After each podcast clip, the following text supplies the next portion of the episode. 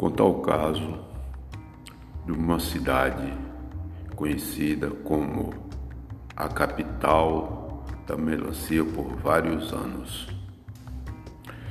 Esta cidade foi fundada pelo senhor José Pereira, o mais conhecido como José Alves Pereira, inclusive a sua avenida principal tem o seu nome.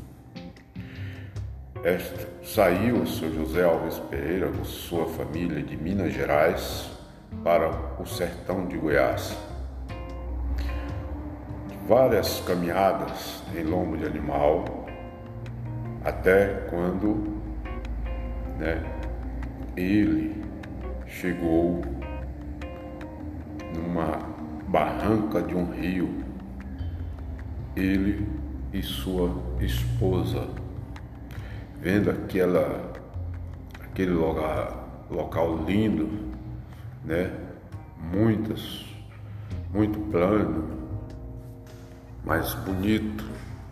E na sua vista apareceu eles em cima do cavalo, é, depararam com um, um rio.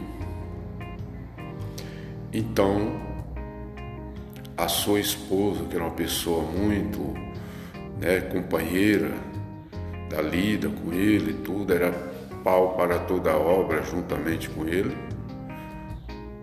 Ela chegou, perguntou para ele: José, que rio é este?